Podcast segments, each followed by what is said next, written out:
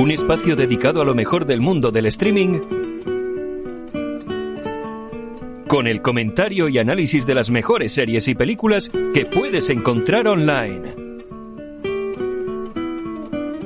Esto es NAC, Netflix a la carta.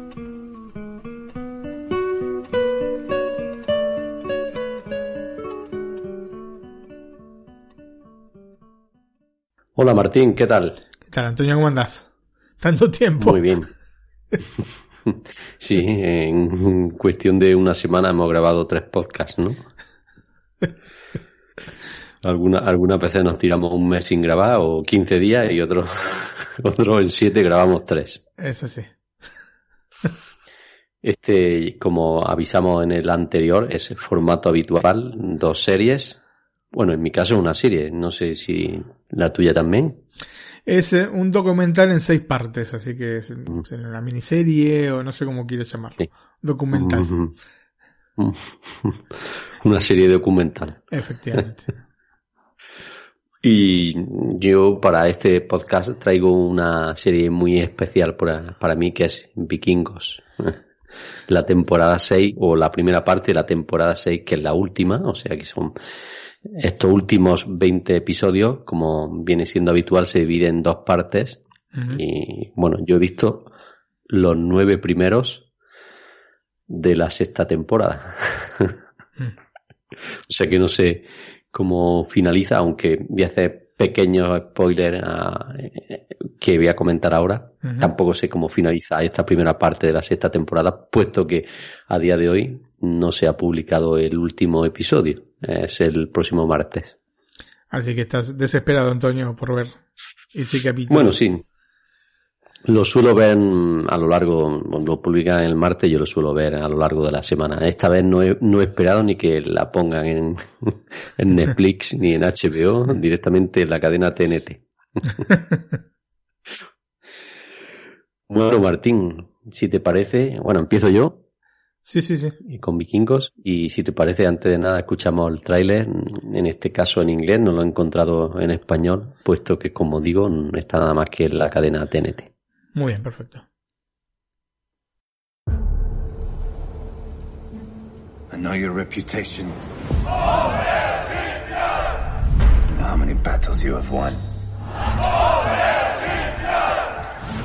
But still, you have no idea what you are now facing.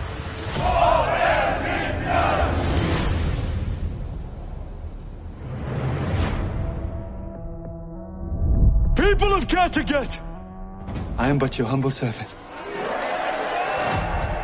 You are a great man, but even great men make mistakes. Just makes me glad I'm not king. I've seen enough of war. I've seen enough of death. It is time to elect a king who will defend us. A king for all Norway. And what better man than you, You're your Lionside? I hope that things will proceed smoothly. Do you know any reason why it should not? I have decided to treat your arrival here as a sign. Ivor, the boneless. I have ordered the construction of a great fleet for the invasion of Scandinavia. And you can help me. And be revenged upon your brothers. The Rus are coming.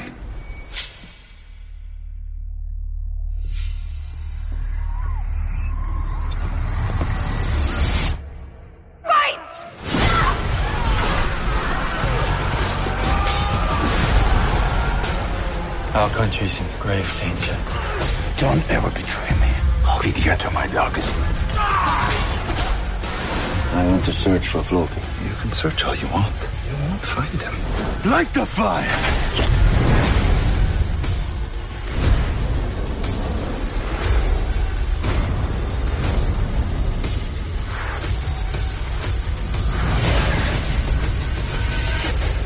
Seems the gods brought us together again, my brother.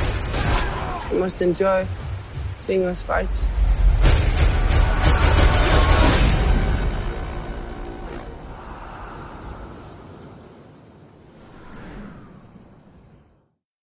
Bueno, Martín, pues después de escuchar el tráiler, tengo que decir que hace ya mucho tiempo, pero recuerdo como si fuese ayer casi el primer episodio de Vikingos.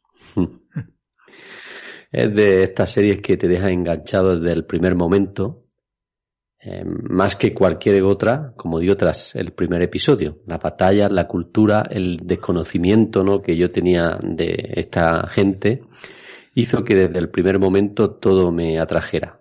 Mm. La serie fue lanzada en el año 2013, pero yo la descubrí varios años después, en concreto en el año 2016, gracias a Netflix. Desde entonces no he parado de disfrutar con cada uno de, de sus episodios. Muertes, batallas, conquistas. Todo esto unido a la velocidad de su trama, sus giros salvajes y todo lo que nos contaba sobre la cultura vikinga hizo que muchos espectadores, junto a mí, quedáramos impresionados con todas las historias de Ragnar Lodbrok.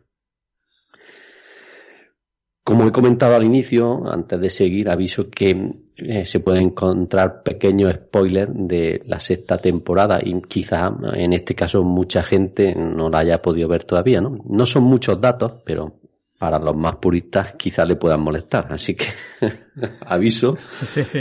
Nah, se vienen a avisar porque aunque no no, toda la son gente le muchas cosas, pero bueno, me ha dado un, un pequeños datos de, mínimos datos de la sexta temporada, pero bueno, aviso, para que no se sientan molestos nuestros oyentes. Claro, claro. Las tramas de Ragnar, inter- interpretado a la perfección por Travis Fimmel, iban ganando vigor y fuerza. Aunque llegué a pensar que la muerte de este gran rey vikingo, eh, me refiero en el contexto de la serie, Ujú. podía suponer el final, ¿no? O la decadencia de esta. Por suerte no ha sido así. Pese al paso del tiempo y los capítulos, para mí sigue siendo una de las series más interesantes que se pueden ver en los últimos años, a la altura, ya sabes, de otra que es mi preferida, Sí, sí, de Peaky Blinder. efectivamente. La sexta temporada, que ha empezado hace ya algunas semanas en el canal TNT, será la última. Lamentablemente no todos los seguidores piensan igual que yo y su final llega tras una bajada de espectadores motivada, según dicen, ¿no? Ah, yo por los comentarios que he leído en internet, por la falta de historias que cuenten algo verdaderamente vibrante, ¿no?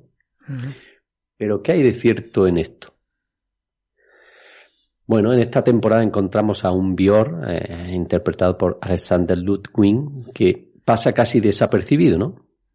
La llegada al reinado de Kattegat le ha venido grande, no sabemos. No está dilucidado todavía.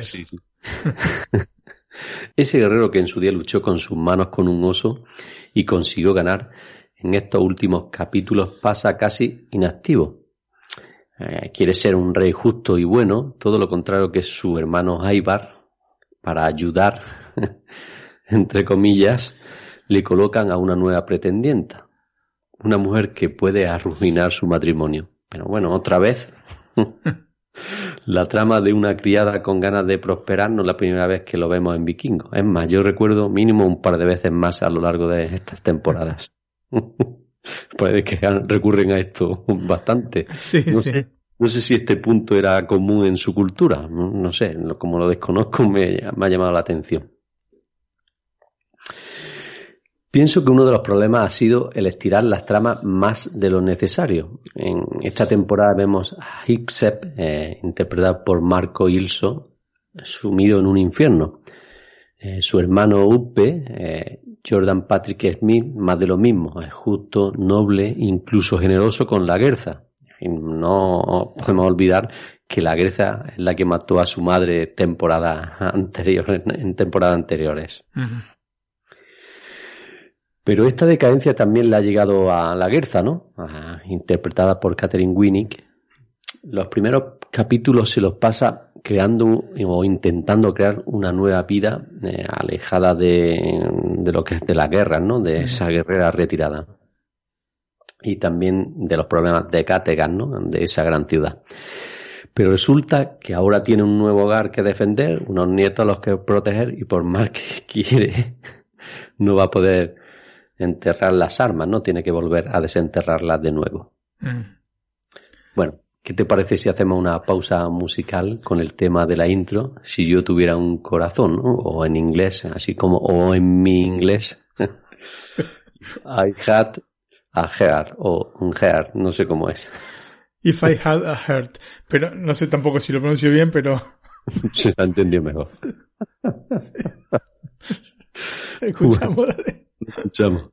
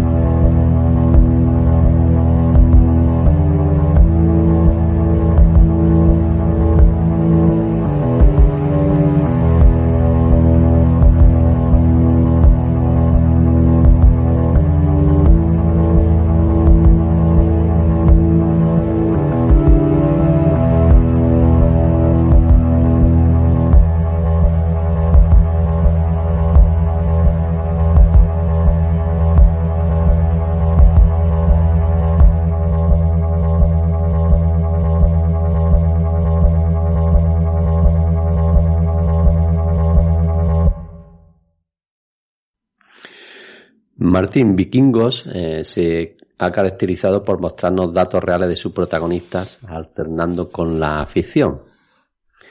En esta sexta temporada empezamos a conocer a los Rus, esos rusos con antecedentes vikingos, pero que se han cristianizado y que ayudarán a Ivar, Alexander Hunt Andersen, a coger un poco de aire. Pero ¿existió Oleg realmente? Bueno, Martín, yo cuando veo esta serie, ¿no? Me he acostumbrado mucho a interpretarla de una manera muy especial a los personajes, ¿no? Eh, cuando termina el capítulo me voy a Google y veo si las tramas son tal y como las cuentan, ¿no? Pues sí, existió Oleg Norgorod, conocido por ser un gran estratega militar que fundó el Rus de Kiev, un imperio que duró cuatro siglos. Yo hago lo mismo cuando veo The Crown. ¿Ah, sí? Después que termino un capítulo empiezo a buscar. A ver cómo es esto. ¿Pasó realmente? Bueno, sí, todas las cosas en The Crown pasaron, pero este, a ver cómo fue. Una forma ¿cierto?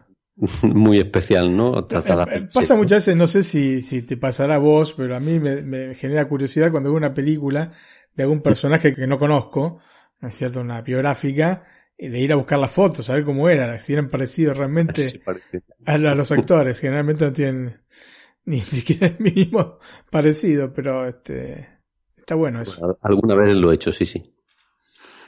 Bueno, yo mm, sobre todo en esta porque como te digo no conocía mucho la cultura vikinga, ¿no? Más Sí. parte de lo que hemos podido ver en los dibujos y, o alguna película. ¿no? Thor. Thor. Poco más, ¿no? Mm. Bueno, volviendo al análisis, con el paso de las temporadas también eh, se dejan cosas en el olvido, ¿no? Eh, todos sabemos que Vikingo empezó no con las guerras con los ingleses, ¿no? ¿Dónde están ahora, no? No hay ni rastro de ese Fuera imperio. Europa. Bueno, sí, Ah, en la no, realidad fue Ahora en ese momento sí. En aquel, en- entonces pues, eran bastante conocidos, ¿no? bueno, recuerdo, mm, no sé si fue la temporada 3 o la 4, la cosa quedó muy emocionante con Alfred, ¿no? Tomando el control. Bueno, si nos vamos a, a Google nos dice que Alfredo el Grande fue el primer rey de los anglosajones, ¿no? Mm. pues ciertamente podía haber dado un poco más de visión en esta última temporada. Quizá le den algo más en esta segunda parte, ¿no? De la sexta temporada que debe aparecer en el último trimestre de 2020. O sea que después del próximo capítulo del martes que viene, te hay que esperar. Otros seis o siete meses, sí. ah. Lo han hecho, sí, han sacado 20 capítulos de por año más o menos, pero... Claro, la cantidad de capítulos es grande, porque eh, grande, grande para lo que estamos acostumbrados ahora, ¿no? Sí, sí. Pues por eso... Estamos acostumbrados a 8, 10, 12. Ujú. Por eso también le doy más menos importancia que haya bajado un poco las tramas, ¿no? Porque realmente estamos hablando de muchos capítulos. O sea que, Sí, en realidad, viste que alguna vez yo te comenté que para mí el- la cantidad de temporadas tiene que rondar más o menos las cinco temporadas. Ujú. Y Con esta cosa se ampliaba un poco más cuando las temporadas eran más cortas, lógicamente. Vos tenés temporadas de 8 capítulos o de 10 capítulos, puedes hacer más temporadas. La cuestión es que haya siempre un plan atrás, ¿no? Sea, un gran plan que vos digas, bueno, no es que están haciendo, metiendo una bochita atrás de otra como si fuesen, viste, los helados, que meter la, Sí, la sí. pelotita, que no sea así, sino que sea un plan maestro, ¿no es cierto?, para la serie. En algunos casos eh, acontece, en otros no. No sé si será el caso de Vikingos, porque bueno, yo no la vi, pero me dirás vos. Bueno, en esta, la, no sé si las últimas temporadas, como digo, tienen dos partes. Yo creo que por el éxito, quizás pensaron en hacer series de 8 o 10 capítulos, pero a- a- por el éxito pues empezaron a hacer así dobles temporadas para no encontrarnos con una serie con un 10 o 12 temporadas. Pienso yo que ha sido por esto, ¿no? Pero bueno, al final el problema es el mismo, ¿no? Cuando ya una trama se alarga mucho, pues, eh, en fin, le damos vuelta a lo mismo, ¿no? Sí, sí, sí. Ahí está eh, la sirvienta que se mete entre la mujer y el marido, ¿no? Sí, sí, sí. Se ha Yo me quité tres veces. sí. en fin, bueno. Bueno, ese, ese es el indicador de que tiene que acabar. O sea, acabar por lo menos con, con estilo, así no. Porque pasa muchas veces también que, va muchas veces, no sé si muchas veces, pero pasa que arruinan algunas series eh, alargándolas demasiado. Sí, sí, alguna ha pasado esto. Bueno, pero bueno, también mm, recuerdo a Floki, ¿no? La importancia de, de los primeros capítulos que tenía mm, eh, Floki, ¿no? En la serie, ¿no? Mm. Bueno, eh, lo, en el anterior, en la anterior temporada vimos que intentó un, un intento de asentamiento en Islandia, ¿no? Sí. Sí, se debería de haber merecido algunos minutos más en esta temporada. Cierto es que a Vikingos le queda poco de vida, que ha bajado un poco nivel, pero pese a estas dudas, eh, para mí Vikingos sigue siendo una de las mejores series que se pueden ver en la actualidad. ¿eh? Mm. El que no la haya empezado la tiene que ver sí o sí. Yo sé que para ti es muy, muy complicado porque cuando graba, cuando nos ponemos tenemos que ver casi una serie por, por semana, bueno, cada 15 días, así que no, no tenemos tiempo casi material de empezar las que nos vamos a comentar. Sí, después de este empacho de películas de Oscar, De los Oscar. que fue realmente una maratón, Ujú. eh, ya es tiempo de empezar a ver más series, Antonio, entonces este, le dedica un poco más de tiempo a series. Bueno, voy a recordar los actores principales. Eh. Tenemos a Catherine Winning de La Guerza, Alexander Ludwig de Pior, Ale- Alex Holm Andersen de Ibar, Marco Ilso eh, de Hipset, Jordan Patrick Smith, perdón, de Uppe y Danila Kozlowski de Príncipe Oleg. Kozlowski, no sé si pronuncia. si el inglés no- No, me, me parece que sí, Kozolowski. Kozlowski. Bueno, pasamos a los datos técnicos de la sexta temporada. Sí. Eh, al igual que la, que la anterior, consta de dos partes, dividida en 10 episodios, cada parte con una duración que oscila entre los 45 y los 65 minutos. Mm.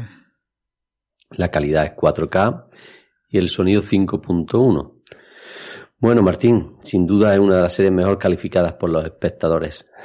Si nos vamos a IMDB. Y una de las series que en más plataformas está, porque a veces, ahora yo no sé si sigue estando o estaba, me parece que estaba en HBO, ¿no? Sí, en HBO, en Netflix y en, en Amazon Prime Video me parece que ta- me parece que también. Así que fíjate, Ujú. está por todos No, lados. no están todas las temporadas en todas, pero eh, en la mayoría sí. Mm. Porque no es original en ninguna de estas tres plataformas. No es de Canal Historia, History Channel. de History Channel, sí. Mm. Supongo que la cadena TNT es de la misma plataforma, ¿no? TNT, Starner Network Television. Mm, No sé si les pertenece el History Channel. La verdad que ya estoy un poco alejado este de, Bueno. de este tipo de Yo la, la estoy siguiendo por ahí por el canal TNT, que están las principales plataformas, en Movistar, en Vodafone, en. Orange Televisión, o sea que... Sí. Y bueno, cuando acabe la semana próxima el décimo, el décimo capítulo, eh, pasará a entrar en HBO, en Netflix. Desconozco cuál será la primera. En la anterior temporada entró primero en HBO y a las dos semanas en Netflix. O sea que Pero ya entran todos los capítulos. No Sí. uno por semana. sí, todo seguido. No es Claro, como aquí que llevo ocho semanas. bueno, la ventaja es que no tiene anuncios, ¿eh? Por lo menos. Y bueno, lo que pasa es que si aparte le pones anuncios a una serie que tiene 65 minutos de duración el capítulo, Bueno, pero 65 minutos suelen ser el último, ¿eh? Eh, En esta me parece que han rodado todos los 42, 48, 65 Ah. minutos. Creo que el, el último de, de las partes de la temporada es el que le dan ahí, que es casi como una película. sí, sí, en práctica podrían agregar un capítulo más a la primera parte, porque si tienen todo el 65, prácticamente te da este, un capítulo más de 40 minutos. Muy bien, Martín, pues te dejo con tu serie. eh, ¿De qué plataforma? Yo, em, me perdonen los oyentes, pero esta mm, la he querido comentar. ¿Te referís a, a vikingos? Sí, he querido comentar Vikingo, le, le he puesto los dientes largos. Bueno, sí, son pasiones. Sí, bueno, sí, hay, hay series que no sé si te ha pasado alguna vez. Hay series que yo, mm, y la de Pike, Peaky Blinder, estoy deseando. Se quedó al final de la última temporada ahí muy, me dejó muy. Bueno, sí, sí, lógicamente, lógicamente, todo nos pasa. El que está esperando que salga la, la nueva temporada de tu serie preferida o de la serie que seguís. Se va complicando porque uno va agregando más series y ya tener todo el, el calendario completo. Bueno, me pasó con Juego de Tronos. Empecé, vi la primera temporada, empecé a ver la segunda y la dejé. Un día me preguntó mi mujer, voy a ver Juego de Tronos. Y digo, ¿y eso? No sé, me han dicho que está muy bien, la voy a ver. Empezó a verla y ya cuando empezó la segunda temporada, pues ya me incorporé yo. y así, ya, pues evidentemente me enganché también. A veces pasa que la serie que tiene muchas temporadas y vos ya no la viste desde el inicio, te cuestan más porque sabes que te es un montón para atrás, va por adelante, mejor dicho. Un montón Sí, de capítulos para ver. si yo tuviese que ver vikingos de cero ahora, pues, sería complicado por eso, por el, toda la cantidad de temporadas que hay disponibles. Ya mm, no es lo mismo empezar la serie un año por año que ver seis temporadas o siete seguidas. Mm. Bueno, eh, recuerdo cuando empecé a ver Breaking Bad. Bueno, sí, sí. Sí, yo también, yo la Me veía de noche. Un, un sábado de tarde, un sábado por la tarde que empecé a las 4 y me acabé la temporada para las 10 de la noche, sin parar, ¿eh? Sí, sí, sí. Mira, yo cuando eh, le dije a mi esposa, mira que está Breaking Bad, podemos ver Breaking Bad a ver cómo es. Porque se, se oyen cosas buenas de esta serie. Y empecé a verla y, viste, la, no sé, 10 de la noche, termina cerca de las 11. Eh, bueno, vemos un capítulo más. termina el capítulo, mi esposa se da vuelta para dormir. Yo sigo mirando, me vi como hasta las 3 de la mañana. Seguí viendo eh, la serie. Y así me pasó, y me pasó así dos, tres días de atiborrarme de, de la serie. Y bueno, está bueno esas cosas. Cuando son buenas a- las propuestas. Eh, sí, tienen el- los finales de las temporadas son muy buenos y hacen eso que te enganchen todavía más. También Sí, sí. pasaba eso con Juego de Tronos, ¿eh? Mm. Lógicamente no todas las series son Breaking Bad. No, Ni, ni Juego de ni Tronos. tienen el final. Efectivamente. Ni Juego de Tronos tampoco. No, hay que mere- desmerecer a las buenas series. Y son las series que tienen muchas, muchos personajes diferentes, eh, son buenas casi todas. ¿No? Yo creo que sí. Eh, Un poco la riqueza de la serie se da también por la cantidad de personajes que tiene y la, la posibilidad de establecer distintas subtramas. ¿no Ujú. es cierto? Entonces, eh, las series que tienen muchos personajes tienden a, a generar, obviamente, eh, muchas subtramas. Porque para Sí. cada personaje. La cuestión es cómo lo hacen. Cuando lo hacen bien, son bárbaras. Cuando lo hacen mal, son un bodrio.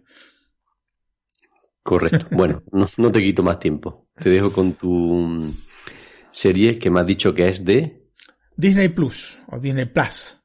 Disney Plus Plus en España. Plus. Antonio, me gustaría que me dijeses el título de la serie, por favor. no, broma. De Imagineering Story, Story ¿no? Ah, bueno, que tan, tan mal no estuvo, ¿no? The Imaginary Imagineering, Story. Imagineering, ¿no? Sí, es una combinación de palabras. Después vamos a hablar un poquito de por qué este, este título. Antonio, dentro de los contenidos originales de la plataforma de Disney y que se van a ir incrementando lógicamente con el correr de los meses, hay espacio sí para una gran serie como The Mandalorian, pero sería extraño que no hubiese contenido documental propio, es decir, más allá del propuesto a través del National Geographic, ¿no? Principalmente esto porque está en el ADN de la compañía.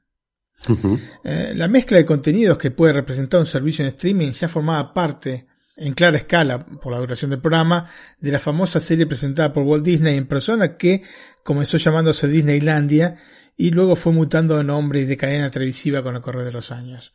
Yo alguna vez te comenté de este programa. Yo no sé si vos lo veías, pero nosotros en casa lo veíamos siempre. Me suena, pero no sé cómo se llamaba aquí en España. Por ese nombre no. Pero seguramente se llamaba de otra forma. Porque la hemos hablado, me recuerdo esta conversación contigo. Sí, sí, sí. Es que ha tenido distintos nombres con el correr de los años, ¿eh? Un mágico mundo de color, eh, que Walt Disney presenta, cosas por el estilo. Disneylandia, la voy a llamar de esta manera, es una serie que comenzó a transmitirse en el año 1954 por la cadena ABC y que contaba dentro de su contenido con una mezcla de material de archivo y material original que de alguna manera, y a pesar de los casi 70 años que han pasado desde su inicio, se asocia con este Disney Plus. ¿no? Este concepto visionario del tío Walt permitía combinar en un mismo programa miniseries como por ejemplo David Crockett, este, que era una miniserie compuesta por tres episodios que luego se unirían en una película llamada David Crockett, El Rey de la Frontera, una película del año 55.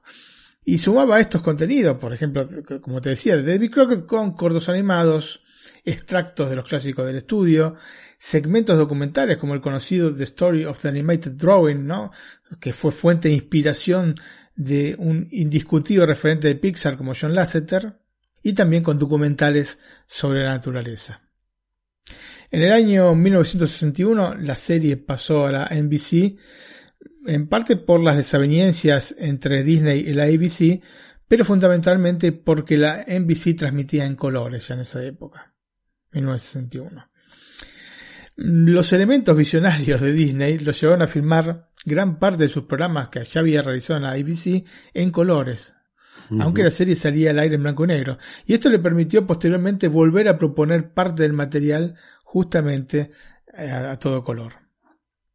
O sea que era una persona que veía más allá de lo que tenía adelante de sus ojos Disney, ¿no? Pero esto, bueno, no es una novedad. Em, la serie se propuso ya desde el inicio como un apoyo promocional para el primer parque temático de la compañía. Es así como está dividida en cuatro tipologías de programas que trataban temáticas distintas según la ocasión. Teníamos entonces cuatro mundos, como sucede en la misma Disneylandia, ¿no? Adventureland, Tomorrowland, Fantasyland y Frontierland. De hecho, en el inicio de la misma intro de la serie se veía de fondo el castillo del parque de diversiones. Todo esto a pesar de que cuando comenzó la serie no había sido inaugurado Disneylandia. Como decía, la temática de los capítulos dedicados a cada uno de los mundos se relacionaba con el mismo. Es así como aquel que estaba centrado en Frontierland, o sea, que sería la tierra de la, frontera, digamos, podía contener las historias de, como te dije, David Crockett, ¿no? Que eran estas tres. David Crockett, eh, Indian Fighter, que se estrenó el 15 de diciembre del 54. David Crockett Goes to Congress, que se estrenó el 26 de enero del año 55. Y David Crockett at the Alamo, que se estrenó el 23 de febrero del 55 también. Desde ya te digo que cuando este, era chico y veía el programa Disneyland no me gustaba mucho cuando llegaban los programas en que estaba David Crockett. De hecho, pensaba que habían hecho tantísimos capítulos con David Crockett y no solamente tres. Bueno, estos eran los capítulos centrados en Frontierland, ¿no? Que podían tener David Crockett, pero podían tener otros héroes del, del lejano oeste, digamos, ¿no? Los capítulos centrados en la otra tierra, que es Fantasyland, que sería la tierra de la fantasía, podían contener, por ejemplo, la historia del pato Donald. Esta salió en el 17 de noviembre del 54, por ejemplo.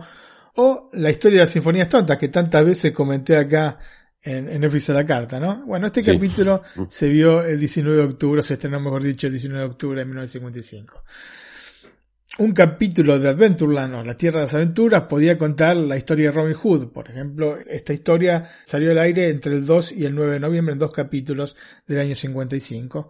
O un documental sobre, por ejemplo, castores, ¿no? El Valle de los Castores que se vio en este, Estados Unidos el 29 de diciembre de 1954. Y por último teníamos este, los capítulos dedicados a Tomorrowland, donde podían presentar, por ejemplo, este, un documental dedicado al hombre en el espacio, ¿no? Man in Space, en este caso se vio el 9 de marzo del 55. Así que, como vemos, este concepto de separar el contenido en cuatro grandes tipos básicos, también lo vamos a encontrar en Disney Plus, ¿no? Con su separación en Disney, Pixar, Marvel, Star Wars y National Geographic. O sea, tenés el mismo concepto eh, que había aplicado Disney al programa, aplicado a em, el, canal en streaming, ¿no? El servicio en streaming. Tanto en la década del 50 como en la actualidad siempre se trata, Antonio, de contenidos diversificados, pero con un perfil familiar. Atención, no hay que confundirlo con infantil, porque nunca fue el espíritu del programa ¿no? de Disneylandia, ni es el espíritu de Disney Plus. Ni tampoco fue jamás el espíritu de los parques temáticos de la compañía eh, centrar los propios contenidos solamente en los más pequeños. Antonio, hacemos una pausa, la primera, y escuchamos eh, la intro del programa de Disneylandia en inglés. Y después la intro del mágico mundo de color en castellano, ya la segunda etapa este, del programa. Perfecto, yo creo que aquí en España se llamaba um, Walt Disney Presenta, me parece. Me parece. Claro, papá ha tenido muchos títulos, ¿eh? muchos títulos y duró muchísimos años, aún este, a posteriori de la muerte de Walt Disney. Me suena, ah, sí, pero bueno. Estoy hablando de, de, los años 80 que creo que se emitía en televisión española, 70, eh, finales Probablemente 70. son los, los, años que te gusta acordar haberlo visto. Eh, Seguramente. Claro, claro, después ya efectivamente, había otras cosas en la tele. bueno. ¿Hay algún capítulo de estos, algún capítulo especial eh, dentro eh, de la plataforma Disney Plus? Un uh -huh. capítulo de Disneylandia. Yo creo que es un capítulo, si no me recuerdo mal, que habla justamente de el, este, Disneylandia, ¿no? Del parque temático. Uh -huh. bueno, Bueno. escuchamos estas dos intros. Perfecto.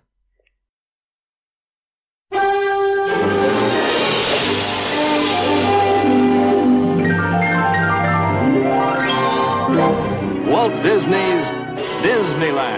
When you wish upon a star, makes no difference who you are.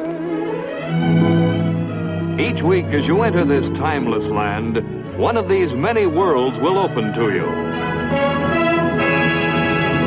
Frontierland. Tall tales and true from the legendary past. Tomorrowland. Promise of things to come. Adventureland. The wonder world of nature's own realm. Fantasyland. The happiest kingdom of them all. Presenting this week, the Disneyland Story.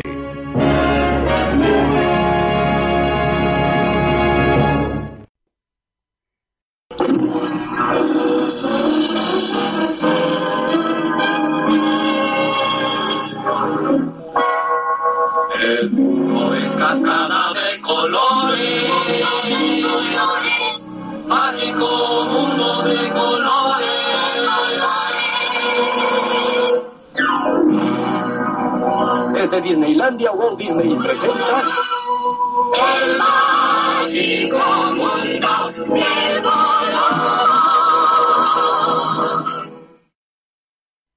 El 17 de julio del año 1955, a raíz de la apertura de Disneylandia, ¿no? del parque, eh, fue al aire un especial en vivo llamado Dateland Disneyland, un programa que oficialmente no forma parte de la serie, pero que claramente se asocia con la misma. ¿no? Pensemos que el primer programa eh, que fue al aire el 27 de octubre de 1954 tenía como título La historia de Disneylandia, de Disneyland Story. Este programa especial, ¿no? Dateline Disneyland, eh, fue conducido por Art Linkletter, Robert Cummings y Ronald Reagan. Yo conozco a Robert Cummings y Ronald Reagan. Art Linkletter, sinceramente, no, no me suena para nada. Pero bueno, Robert Cummings es un actor, trabajó, por ejemplo, en una película que se llama Mi Dulce Geisha, una película con Shirley MacLaine y, este, y Montan, ¿no? que van a, a, Japón a filmar una película y bueno, estaba este Robert Cummings. Y bueno, Ronald Reagan, creo que lo conocemos todos, ¿no? Sí.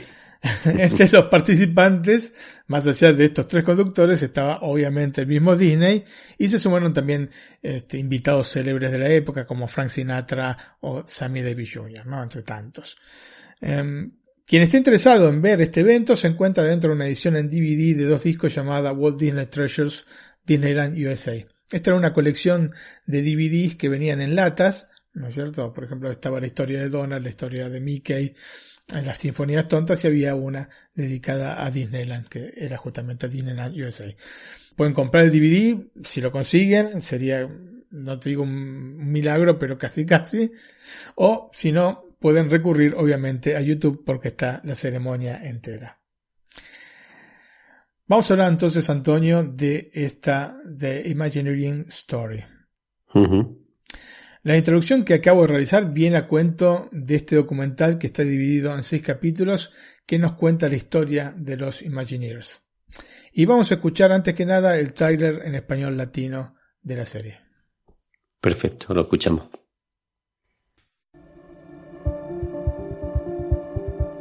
No hay ningún secreto sobre nuestra propuesta. Seguimos avanzando. Siempre estamos explorando y experimentando.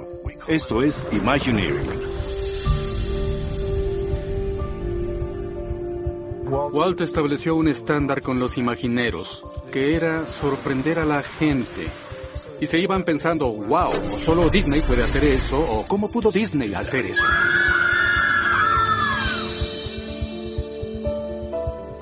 Este es un sueño que comenzó en Anaheim y que ha viajado por todo el mundo. Hemos mejorado enormemente en cada detalle. Es increíble. Me enorgullece mucho el poder crear un lugar que traiga tanta felicidad a la gente. Cada vez que muestras a las personas la historia detrás de la producción, puedes ver las imperfecciones, el ensayo y el error, o la experimentación. Detrás de estas cortinas hay diferentes proyectos en marcha. Esta es la vanguardia de la tecnología de Imagineering. He escuchado sobre eso. ¿Es verdad? Hay una ciudad subterránea. Me pregunto qué habrá ahí. No sé si alguna vez has caminado por los pasillos de la Star Destroyer. Bueno, estamos en el santuario interior del Matterhorn, en Disneyland. Solo algunos tienen la oportunidad de ver esto.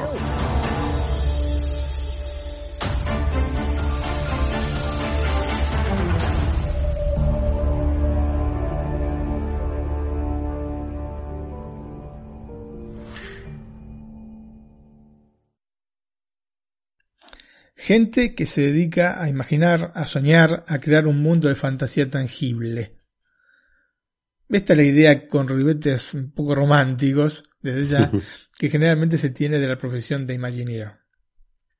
Una profesión que llega al máximo de su desarrollo en la que actualmente es conocida como Walt Disney Imagineering, pero que comenzó llamándose WED, ¿no? WED Enterprise, mejor dicho, eh, WED era por Walter Elias Disney, el nombre de Walt Disney, completo, este, cuando fue creada por el tío Walt el 16 de diciembre del año 52. El motivo para la creación de esto era justamente la inminente, inminente, fue tres años después, pero la creación del parque temático Disneyland. Ahora, no es sencillo explicar qué es lo que realizan estas mujeres y hombres, más allá de los conceptos abstractos de los que se puede partir del mismo nombre. ¿No? Este Imagineering es una mezcla de eh, ingeniero y este, imaginación. Um, Disney desde siempre es sinónimo de fantasía, ¿no? Por lo cual, el primer pensamiento que tenemos sobre la compañía está ligado a este concepto de fantasía. Claramente cuando pensamos en WDI, vamos a, llamarla así porque si no, si cada vez voy a estar diciendo Walt Disney Imagineering me voy a volver loco y va a durar tres horas el programa. Así que vamos a decirle, cada vez que la citemos vamos a decir WDI.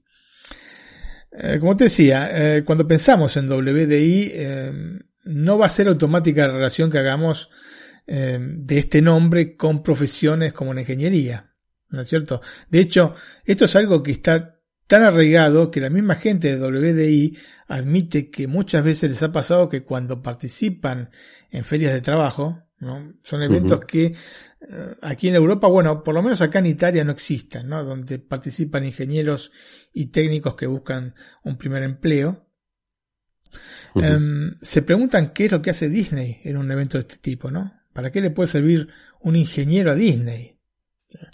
Muchos en realidad nunca oyeron hablar de Walt Disney Imagineering y si oyeron lo relacionan solamente con cuestiones artísticas, como haría la mayor parte de la gente, ¿no es cierto? Que no conoce lo que es un Imagineer.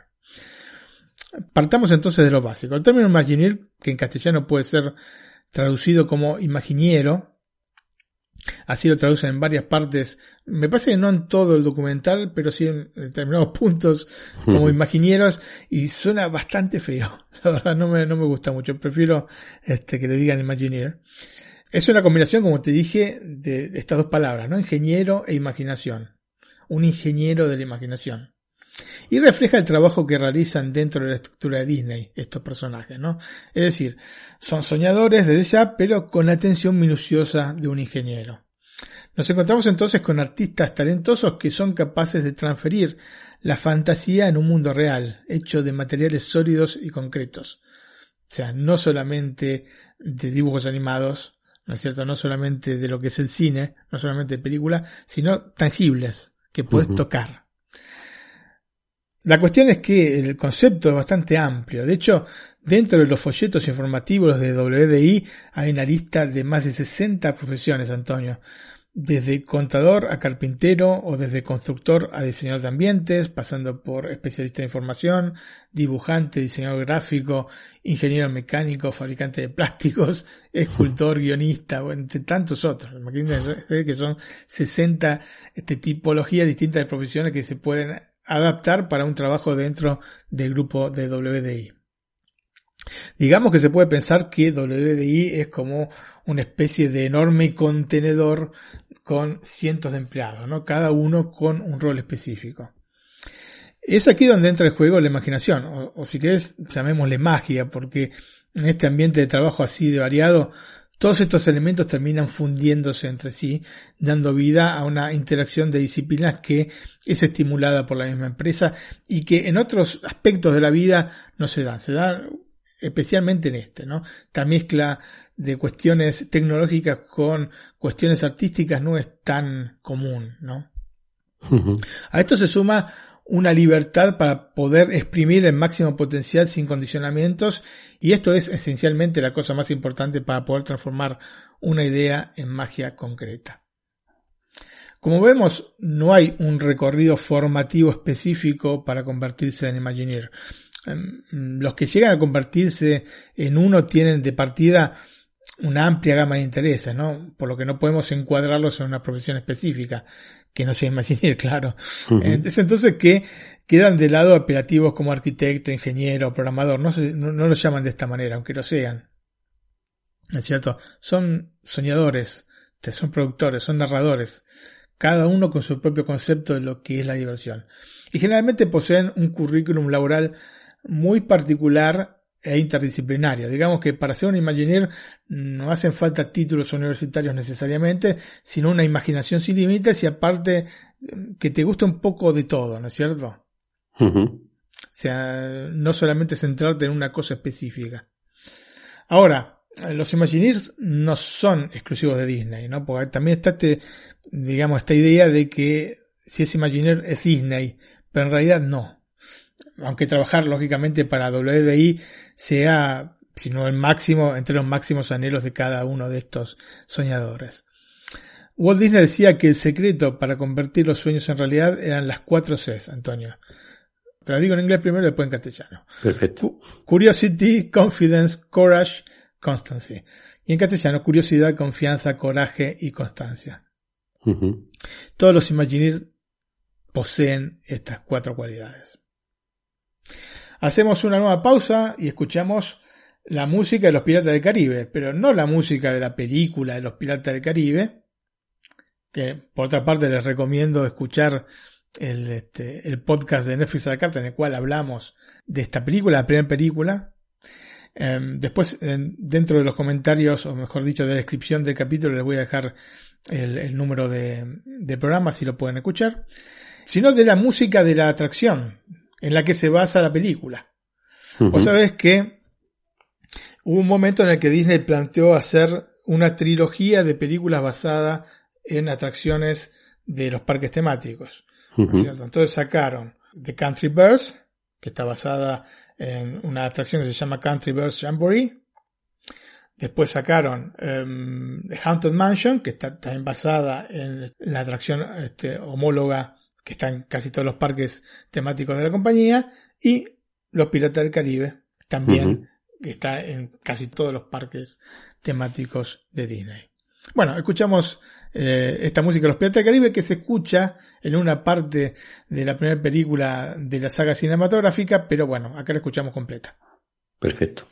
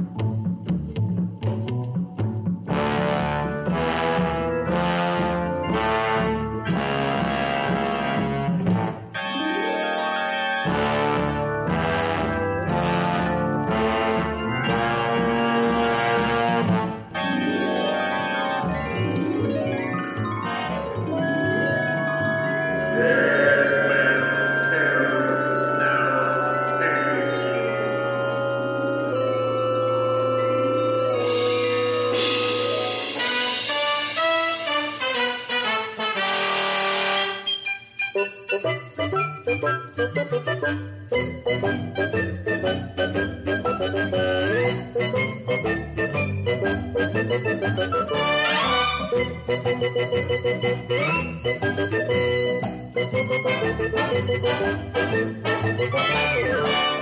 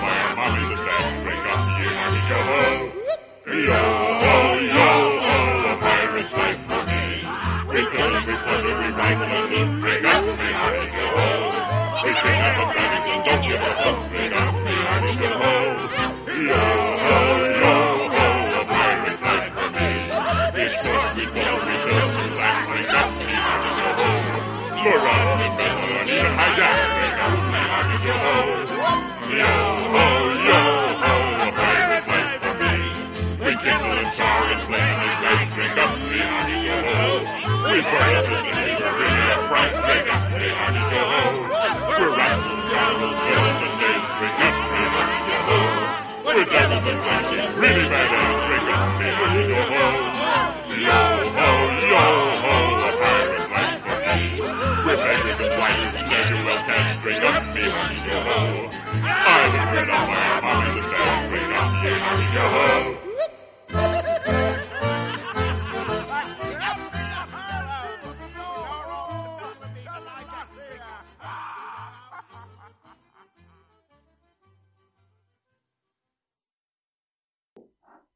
Antonio, después de todo lo que te dije, no sé si coincidirás conmigo, pero ser un Imagineer en WDI aparte parece el tipo de trabajo que todos querríamos, ¿no? En principio sí. en este sentido la cosa ya me lo han entrado en realidad, Antonio. En The Imagineering Story se nos van a mostrar los vaivenes que han sufrido este, los Imagineers dentro este, de toda esta historia desde el 55 hasta la actualidad.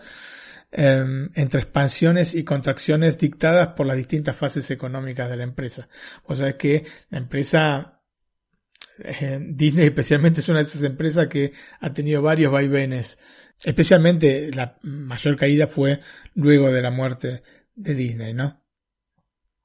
En realidad, los Imagineers sufrieron muchos momentos de incertidumbre por el futuro que se contrastaron con otros en los que preparaban, por ejemplo, dos parques temáticos al mismo tiempo. Y esto no pasó solo una vez, pasó más de una vez. Los mismos Imagineers dejan pocas dudas sobre la dificultad del trabajo cuando afirman nuestro desafío es crear y entregar lo imposible. Así que ya ve que no es de pan comido esto de ser Imagineer, Antonio.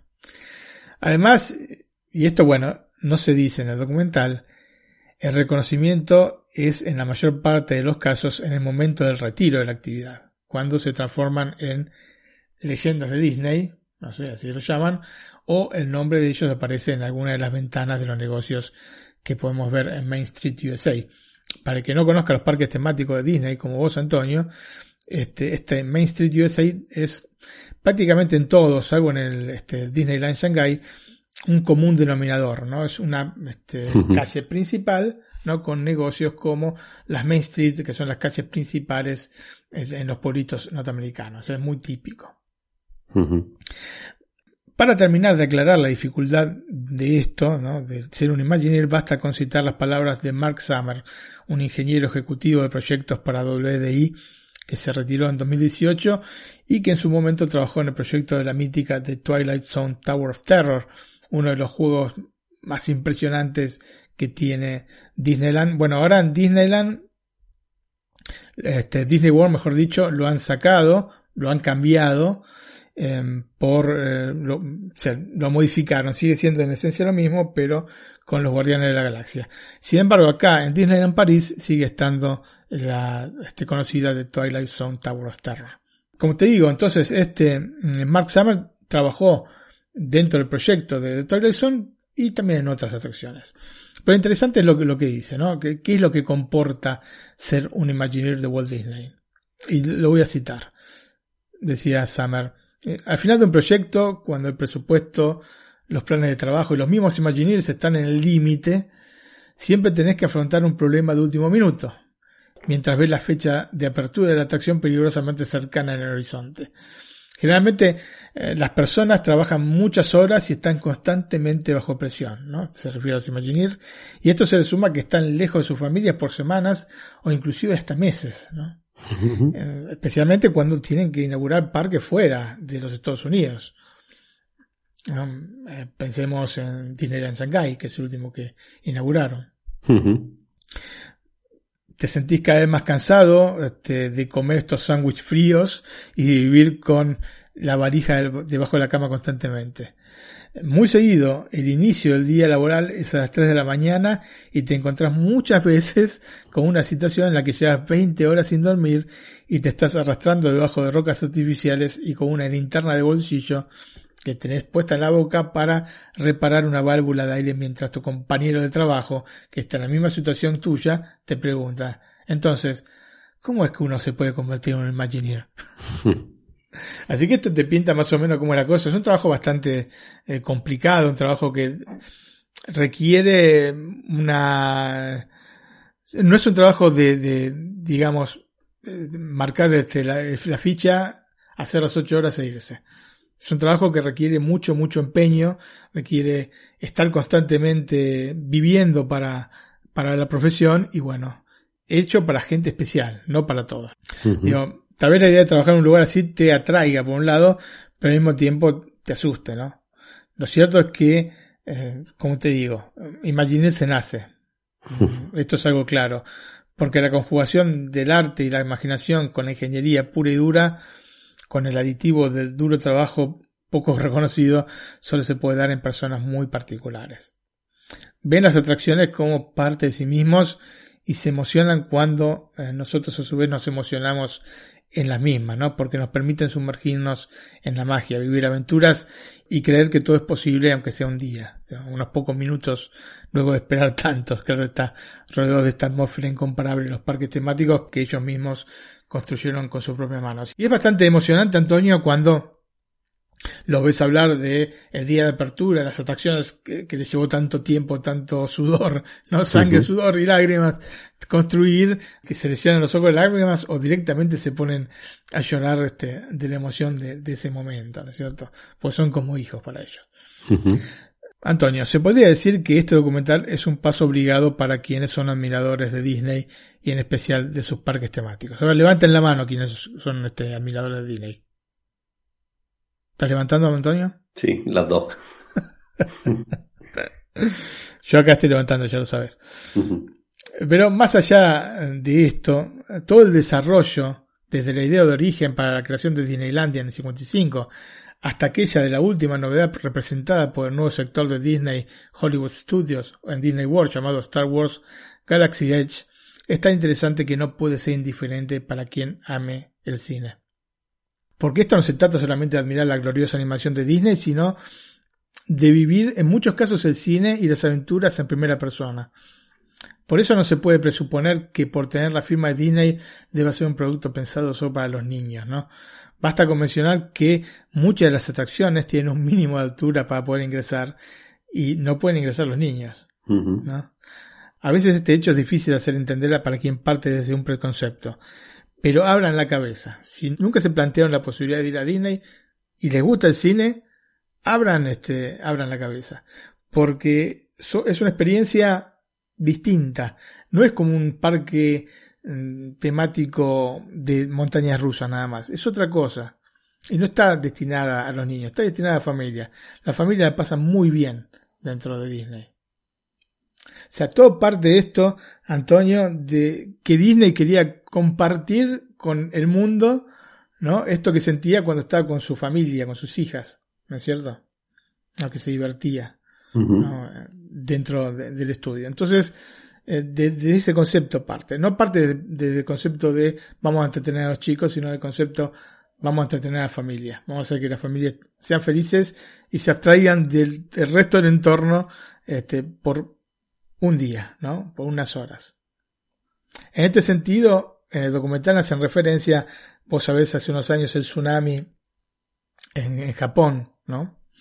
una de las pocas veces, un terremoto, lógicamente, y una de las pocas veces que cerraron el parque, lo cerraron por un mes el parque de, de Disneyland de Tokio, y cuando lo abrieron nuevamente la gente está sumamente emocionada, sumamente emocionada de poder volver a, a extraerse del resto del, del mundo, ¿no es cierto? A divertirse, a pasarla bien por lo menos por un día. Y esta es la, idea de los parques temáticos de Disney. Lo que hace The Imagineering Story es llevarnos por la historia misma del desarrollo de todos sus parques a partir de los éxitos y fracasos tanto dentro como fuera de los Estados Unidos, porque también hay una tendencia a creer que este tipo de parque solo puede funcionar allí donde se originó, ¿no? Y esto no es así.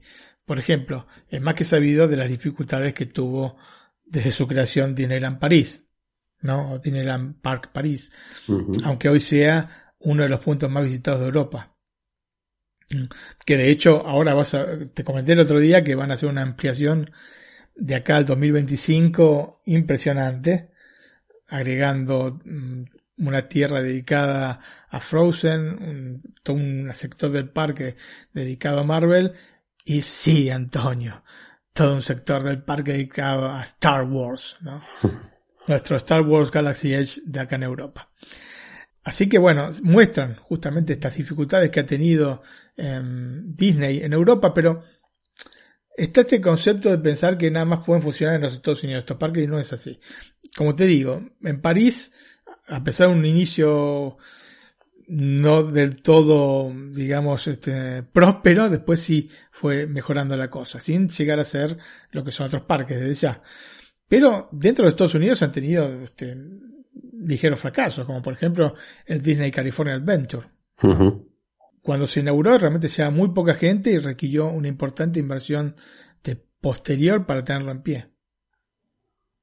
Pero claro, esto digamos es la parte negativa. Pero eh, tampoco es tan conocido que Disneyland Shanghai fue inmediatamente un éxito. Como también los parques en Japón. O sea, no funcionan solo en Estados Unidos. Funcionan en prácticamente todo el mundo los parques temáticos. Si no, no los tendrían abiertos, ¿no es cierto? Hacemos otra pausa, Antonio, escuchamos Small World, qué pequeño el mundo es, versión de Disneyland Park París, Antonio. Esta canción fue compuesta por los hermanos Sherman, era una atracción que preparaban para la Feria Mundial de Nueva York. Perfecto, lo escuchamos.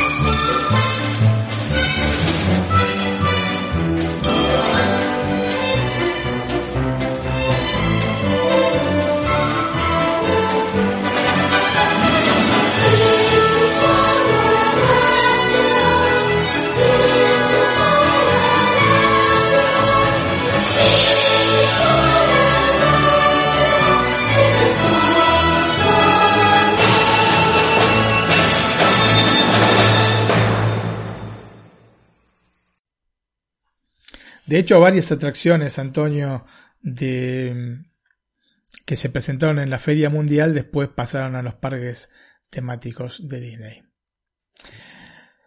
Volviendo a la serie, está producida y dirigida por Leslie Ewerks, no sé si se pronunciará así. Ella es nieta de Ub Ewerks, ¿no? el hombre que por primera vez animó a un tal Mickey Mouse. No sé si lo ubicas a este personaje.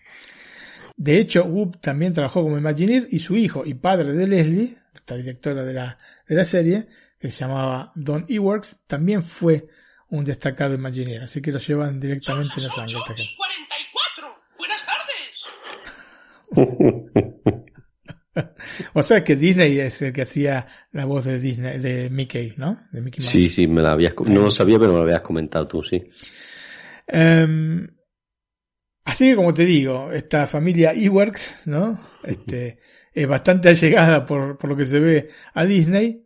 Pero Leslie además es una reconocida directora de documentales, entre los que destacan tres que, bueno, vienen a cuento, ¿no?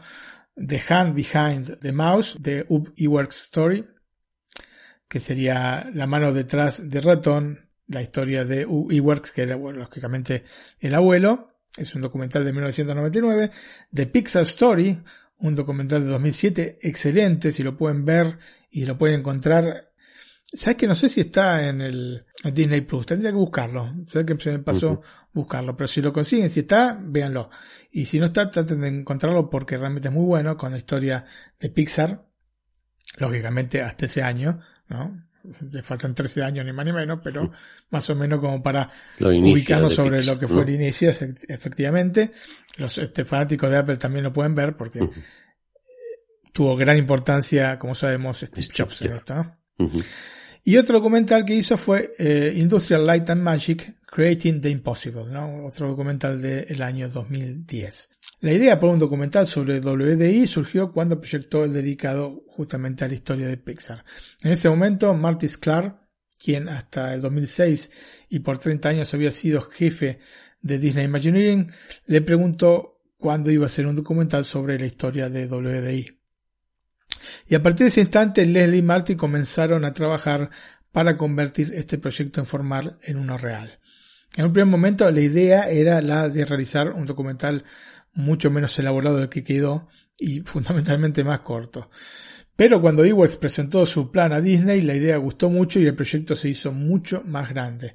La compañía propuso un desarrollo de cinco años que envolviese no solo los parques dentro de los Estados Unidos, sino en todo el mundo.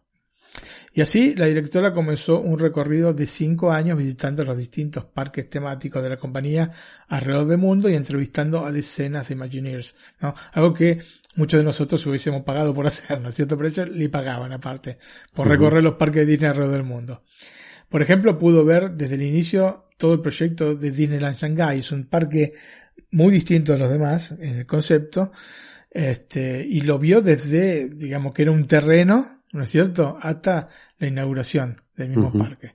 Como es lógico, en este tiempo pudo obtener una enorme cantidad de material respecto a la historia de WDI, como así también al detrás de escena de un enorme número de atracciones que, para quien no lo sepa, varían de parque en parque, porque también eh, yo creo que hay mucha gente que piensa que son como una especie de caja igual que te la pones en. París, la pones en este Anaheim, la pones en Orlando, en Tokio, en Shanghai, en Hong Kong y es todo lo mismo. Y no, no es así. Tienen atracciones eh, distintas. Hay algunas que son este, iguales, como te dije, que sé, Pirata del Caribe están todas, Is Small World está en casi todas, este, y hay otras que son específicas del parque. Y en algún momento pasa en otro parque, por ejemplo, está la eh, atracción de la película Ratatouille. No que dentro del documental aparte explican cómo se fue desarrollando esta idea para, para esta atracción y ahora la van a pasar a Orlando también, ¿no es cierto? Así que sí, van este, yendo de un lugar a otro, o sea, no que se trasladan, sino que la van proponiendo también en otros lugares, y pero hay siempre atracciones que son solo de un determinado parque, o que tienen características, o por ejemplo, la atracción de los Piratas del Caribe de Disneyland Shanghai, es espectacular. Es espectacular porque es una revolución en el concepto de, este, de, de esta atracción que es una de las más populares de siempre de, de los parques temáticos de Disney.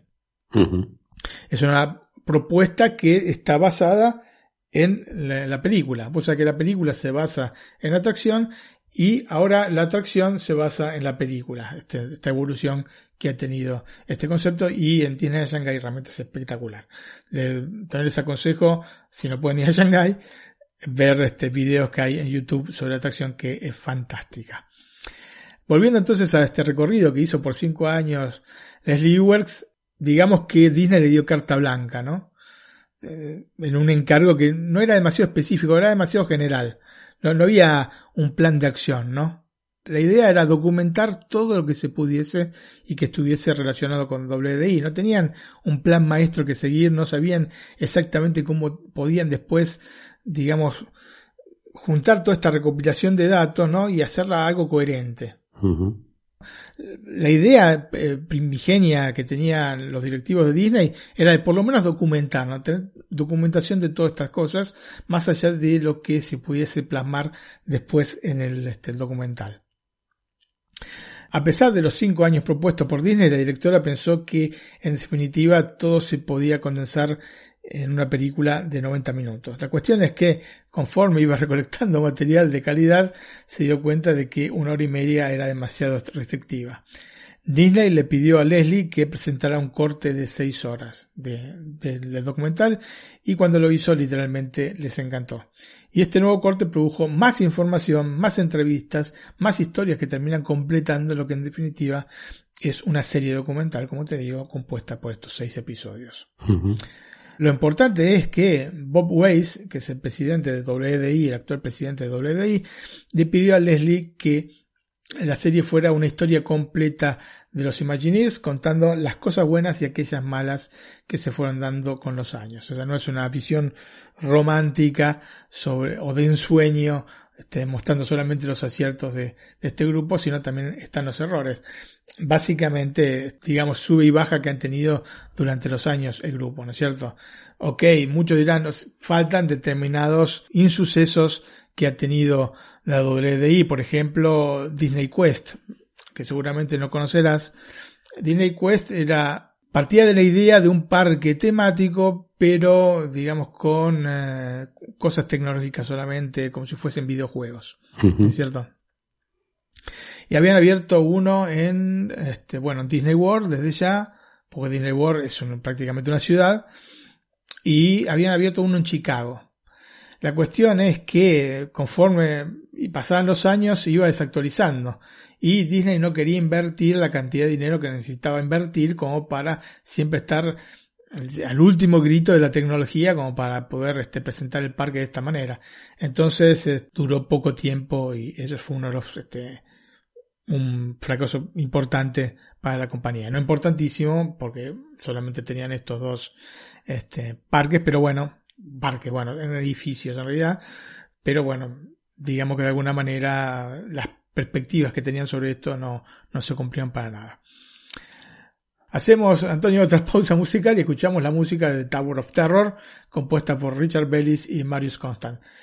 Espectacular atracción, Antonio, te recomiendo tanto ir. dejarte llevar. Perfecto, lo escuchamos.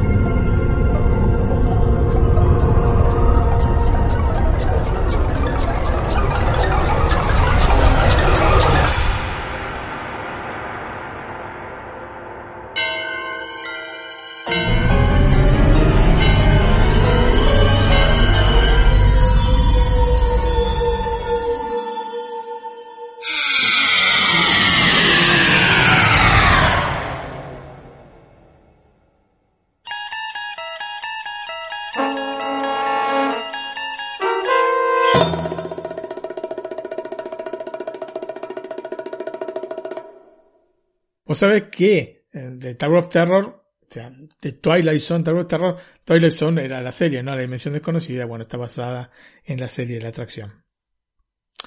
Volviendo entonces a The, The Imaginary Story, con seis capítulos no era sencillo ubicar esta serie documental, ¿no?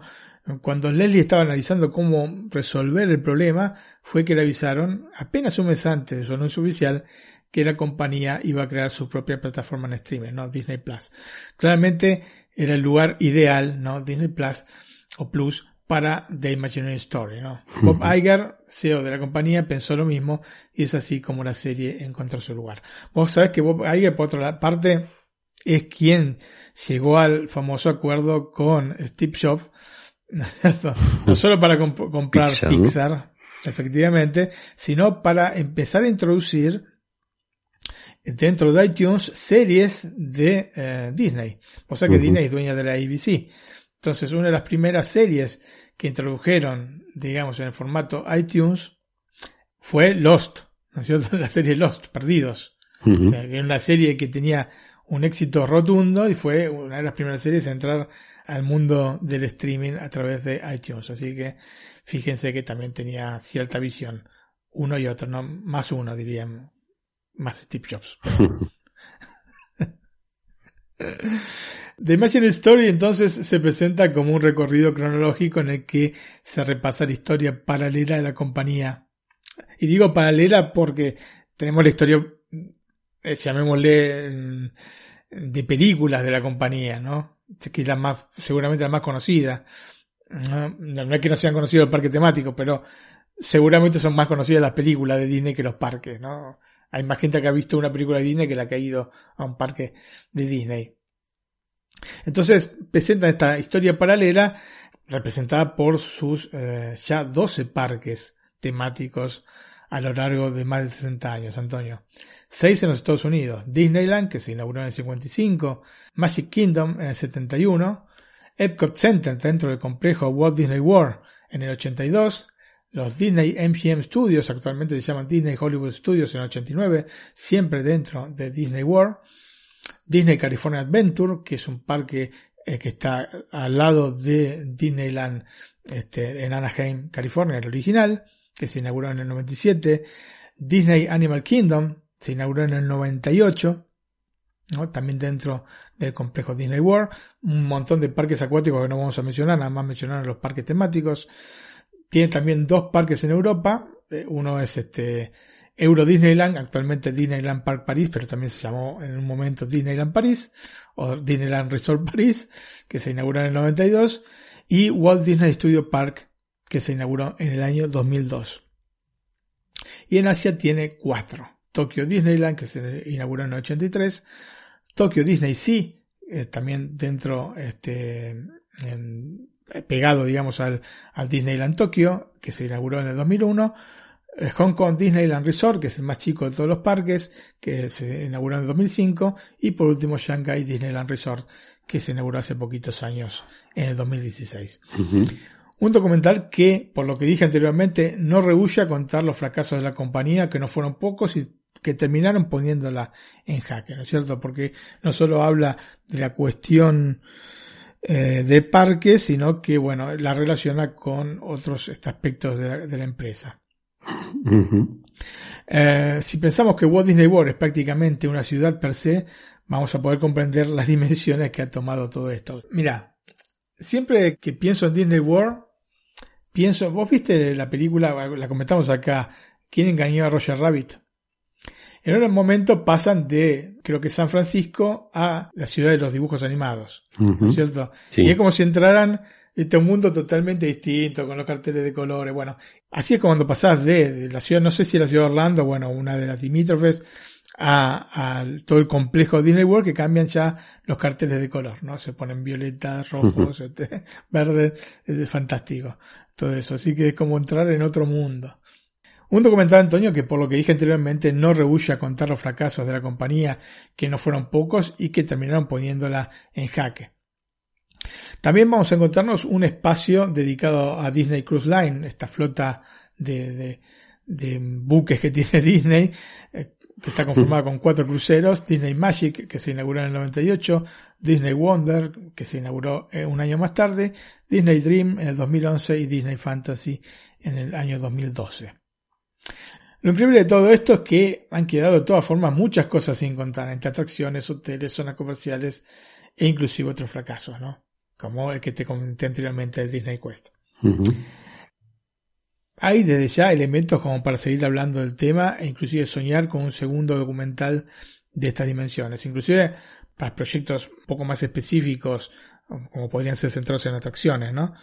Porque sí, comenta sobre determinadas atracciones, pero hay varias que quedan en el tintero y que me gustaría ver cómo es que se hicieron, ¿no es cierto? El tiempo nos dirá si Disney está interesado en mostrar algo más de sus secretos más preciados.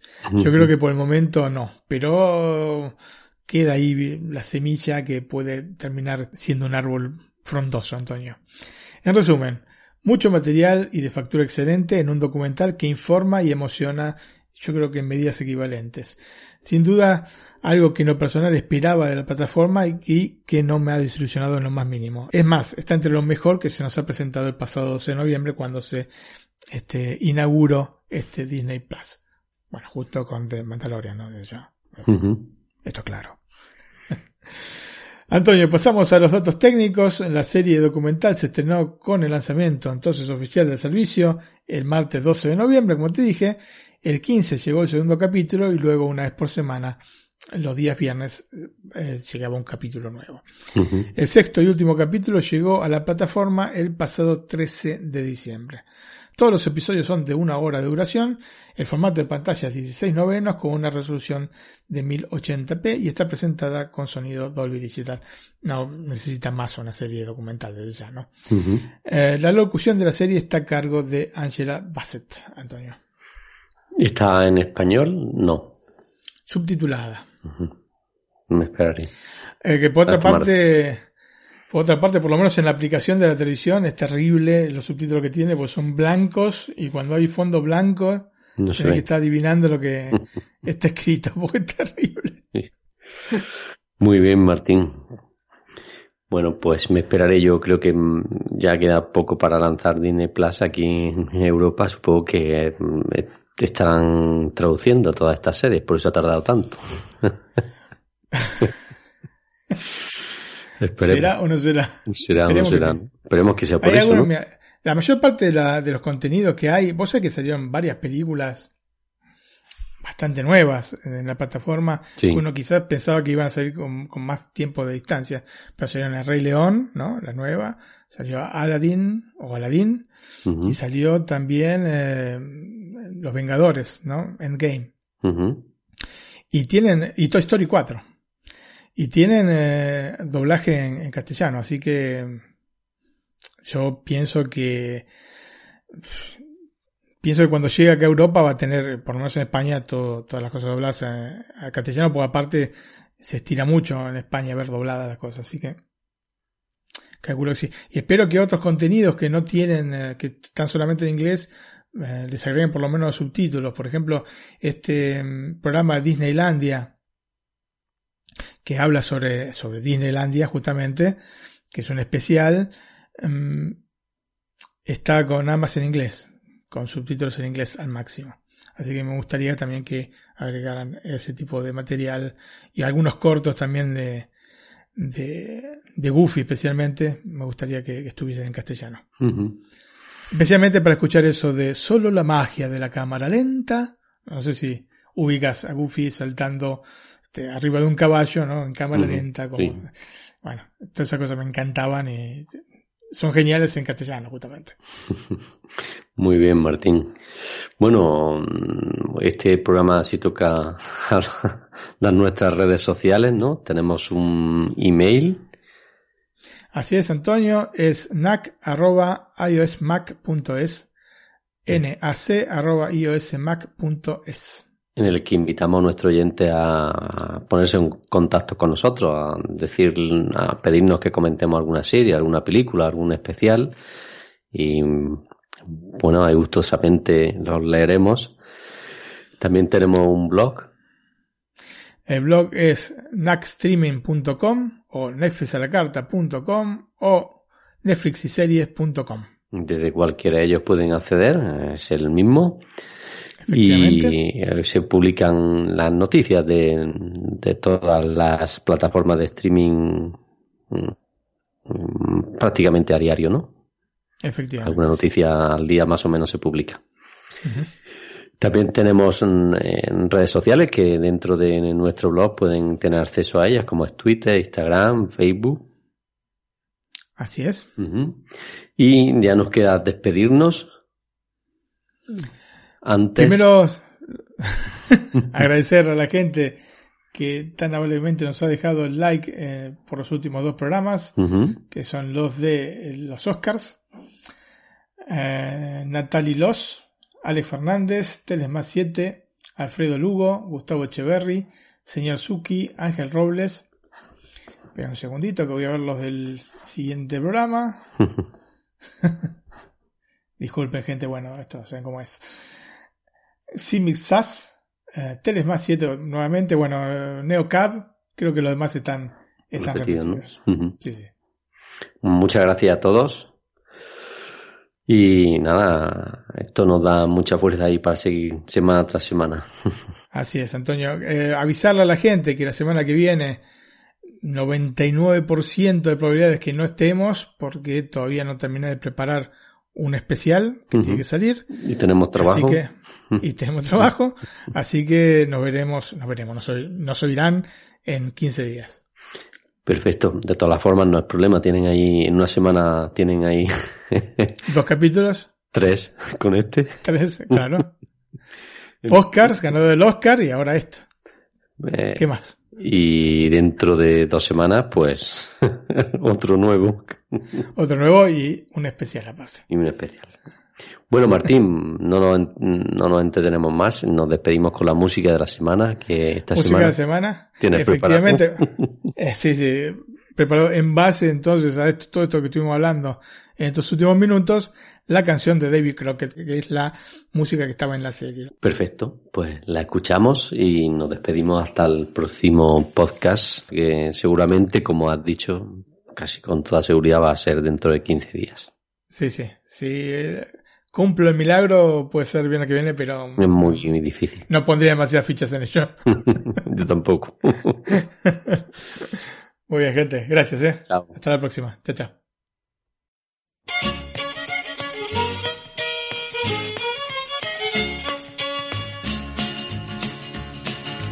Born on a mountaintop in Tennessee, green estate in the land of the free. Raised in the woods, so he knew every tree. Killed him a bar when he was only three. Davy, Davy Crockett, king of the wild frontier. Fought single-handed through the Injun War till the creeks was whipped and the peace was in store. While he was handling this risky chore, made himself a legend forevermore. Davy, Davy Crockett, king of the wild frontier.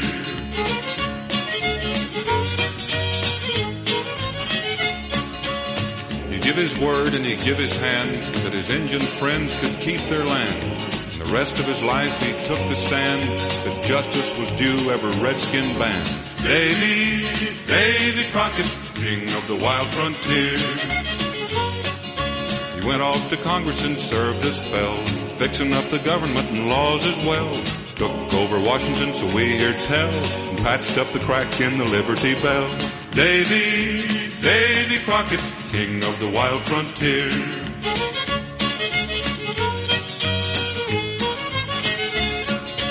When he come home, his politicking done, the western march had just begun. So he packed his gear and his trusty gun and lit out grinning to follow the sun. Davy, Davy Crockett, king of the wild frontier. His land is biggest and his land is best. From grassy plains to the mountain crest. He's ahead of us all, meeting the test, following his legend into the west. Davy, Davy Crockett, king of the wild frontier. Davy, Davy Crockett, king of the wild frontier. King of the wild frontier.